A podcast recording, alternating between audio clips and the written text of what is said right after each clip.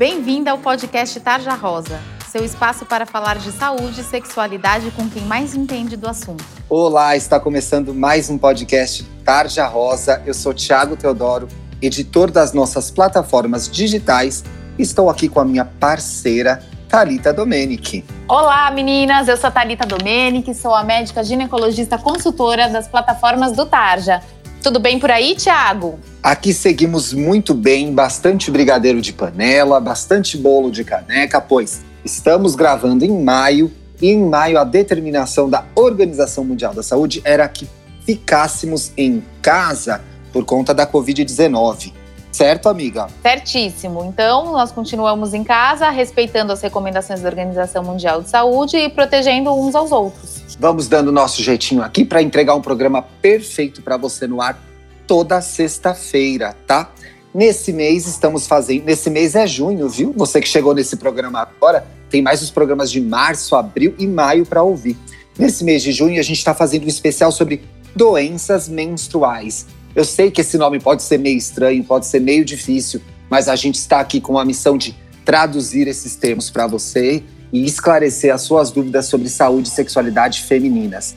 E eu e minha amiga Talita não estamos sozinhos nessa missão. Estamos com a nossa convidada, a doutora Gabriela Schettini Neco. Oi, Gabi, tudo bem? Olá, tudo bem? Como que você tá? Tô ótima, obrigada pelo convite mais uma vez. Bem-vinda mais uma vez ao nosso espaço. Eu sei que você, assim como nós, também conversa com a audiência, fala com as meninas lá no seu Instagram, certo? Certo. Grava vídeos sobre saúde e sexualidade. Me conta uma coisa, qual que é o seu arroba, caso as meninas queiram te seguir? Doutora Gabriela Schettini Neco. Pois é, doutora Gabriela, vamos ter que soletrar esse arroba aí, né? Se a pessoa chegou agora no programa, não vai saber te achar lá no Instagram. doutora abreviado, Gabriela com L só. Schettini é S-C-H-E-T-T-I-N-I e Neco é I, dois N's, E, dois Cs, O. Muito bem, gente, sigam a doutora Gabriela. Ginecos do meu coração, estamos aqui para falar de um campeão de audiência, tá? No nosso site, lá no nosso Instagram, esse é o post mais comentado até hoje, tá? Já estamos chegando aos 10 mil seguidores e nada bateu esse post, que é o post sobre síndrome do ovário policístico. Antes de eu abrir esse assunto com vocês, só queria avisar as nossas ouvintes que a gente já fez dois programas, tá? Um sobre sangramento uterino anormal. Falei certo, né, gente? Certíssimo. Falou. e um sobre endometriose. Agora chega de suspense. Vamos abrir esse assunto que é síndrome do ovário policístico. Talita, afinal, o que é isso, minha amiga? E por que que tanta gente tem ou acha que tem? é, exatamente, Tiago. É, a síndrome do ovário policístico, na verdade, ela é uma doença metabólica que a gente fala, endocrinológica. Difícil isso, o que quer dizer? Então, a gente tem algumas alterações é, hormonais e questões do próprio metabolismo da paciente. Como que a gente faz o diagnóstico, né? Ela tem que ter duas de três características. Então, uma delas é a irregularidade menstrual. Tá, menstruação irregular. Isso. A segunda é a presença dos ovários policísticos no ultrassom. Que é um ultrassom simples que ela faz. Um ultrassom transvaginal normal. Sim. Ou pélvico, né? Nas meninas que ainda não iniciaram atividade sexual. E o terceiro? E o terceiro é o que a gente chama de manifestação androgênica, clínica ou laboratorial. Traduzindo, são as pacientes em que a gente dosa a testosterona e a testosterona está alta, ou as pacientes que podem até ter a testosterona é, dosada normal, mas elas têm acne e aumento de pelos. Mas lembrando, Tiago, o que, que é importante? A gente tem que excluir outras doenças para chegar nesse diagnóstico e que também poderiam levar ao aumento de testosterona, paciente ter acne, ter irregularidade menstrual, tá? E, como eu te falei, você precisa ter duas das três características. Então, às vezes, a paciente não tem essa característica do ovário policístico no ultrassom, é, e mesmo assim pode ter síndrome do ovário policístico. E, por outro lado, às vezes a paciente só vai fazer um ultrassom de rotina e tem é, microcistos no ultrassom, mas não tem mais nenhuma outra característica e aí não fecha o diagnóstico da síndrome do ovário policístico. E aí, exatamente esses microcistos que são os tais do. que é o tal do ovário policístico. São vários cistinhos no ovário, é isso, né? Exatamente. Pelo que eu já li, pelo que a gente já conversou para fazer as matérias do Tarja, esses. A menina pode ter cistos no ovário e não ser nada. Ou eu tô falando Sim. bobagem? Ela pode, mas a característica do cisto é diferente, tá? O é, que, que acontece? A paciente que não toma contraceptivo, toda vez quando ela ovula, ela faz um cisto de ovário. E que depois que ela menstrua, esse cisto vai ser reabsorvido. Isso a gente chama de cisto funcional, ou seja, é um cisto de ovulação. Ou seja, ele tem que acontecer. Esse, ele né? tem que acontecer, ele vai acontecer, mas ele é um cistão grande, normalmente. O ovário policístico são vários microcistos na, na periferia do ovário, então ao redor do ovário, não no centro do ovário. Não, no centro do ovário. Gabriela, aqui é Oi. é muito comum a gente, olha, a gente fica bravo com as nossas ouvintes, porque elas gostam muito do Dr. Google, entendeu? Uhum. Então aí meni, a menina tem um mais pelo ou mais espinha, ela joga no Google, ela sai contando para todo mundo que ela tem a síndrome do ovário policístico, tá? Porque ela viu no Dr. Google. Gente, o Dr. Google não tem que procurar o seu geneco, viu? Com certeza. Quais, não é? Quais são os sintomas é, de que a menina pode ter ovário policístico? A Thalita passou um pouco por, por, por ele, se você puder detalhar um pouco mais. É, o diagnóstico, é, o diagnóstico né, da síndrome dos ovários micropolicísticos é, é quase sempre clínico mesmo, né? E, e principalmente é, a gente leva em consideração que a grande parte é, das mulheres que, que tem essa síndrome vai apresentar uma irregularidade menstrual, pode menstruar menos, assim, ficar.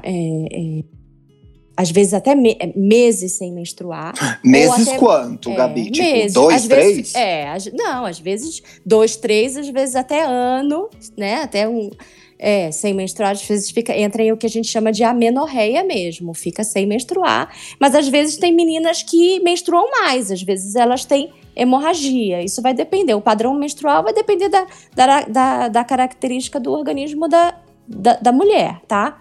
Então, assim, tem uma irregularidade menstrual, isso é, é muito comum. Tem sinais de hiperandrogenismo, que, é, que a Thalita acabou de falar, que é aumento dos, andro, do, dos andrógenos, que, que são hormônios masculinizantes, né? Mas ao mesmo tempo eles são precursores dos hormônios femininos. Uma coisa tá junto com a outra. É, é. Mas assim, eles, é, eles podem causar aumento da oleosidade da pele, acne, o hirsutismo. Oleosidade da pele é um assunto super caro aqui pra gente, porque acontece uhum. muito com as adolescentes. Essa uhum. oleosidade, ela se manifesta só no rosto ou em outras partes também? Pode aparecer nas costas, né? No, no aqui no colo, ou só no rosto, né? depende muito, do, varia de, de, de paciente para paciente. Né? Queda de cabelo. Queda de cabelo também pode ser um dos sintomas. Pode, pode. O hirsutismo, que é a, a, o aparecimento dos, que, dos, desses pelos mais grossos indesejáveis que anteriormente não existiam, é, às vezes em volta dos mamilos, é, no queixo, na região da barba, obesidade. Esses são alguns sinais de que a menina pode ter a síndrome do ovário policístico. Isso, são alguns sinais. Pode ter a presença do, do, dos ovários micropolicísticos a ultrassom da pelve, né?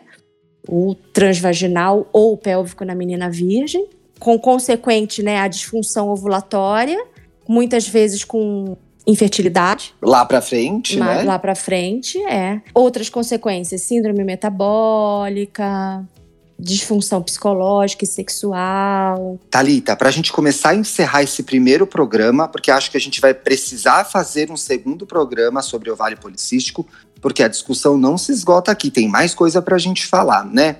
Me, fala uma coisa, a, a SOP, a síndrome do ovário policístico, ela tem algumas características que são inerentes à adolescência, ela se manifesta é, de, de forma diferente para as adolescentes? Não, Tiago, ela não se manifesta de forma diferente para as adolescentes, mas o que é muito importante é que algumas características de uma adolescente sem síndrome de ovário policístico podem confundi-la, né? Então, assim, como a gente sempre fala, os dois primeiros anos depois da primeira menstruação os hormônios ainda estão imaturos e a paciente adolescente pode ter irregularidade menstrual, que é uma característica da síndrome do ovário policístico. Mas nem toda paciente com irregularidade menstrual tem síndrome de ovário policístico. Portanto, tem que procurar o ginecologista. Exatamente. Mesmo a acne, Thiago, que também é, é, um fator marcante por conta do aumento aí da testosterona ou da própria sensibilidade da paciente, às vezes a adolescente só tem acne e não tem mais nenhum outro critério que feche o diagnóstico da síndrome de ovário policístico. Então, por isso, muitas pacientes na adolescência são diagnosticadas com síndrome de ovário policístico, elas ficam com esse estigma e levam isso para sempre, é, e na verdade elas nunca tiveram síndrome de ovário policístico. Tá vendo? Precisa fazer os exames para saber se é isso que acontece com você mesmo, viu? Não é porque o da sua amiga é assim, que o seu é assim. A gente fala bastante isso aqui no nosso programa. Vamos pro Tarja Responda? Vamos, eu adoro o Tarja Responde. Vamos.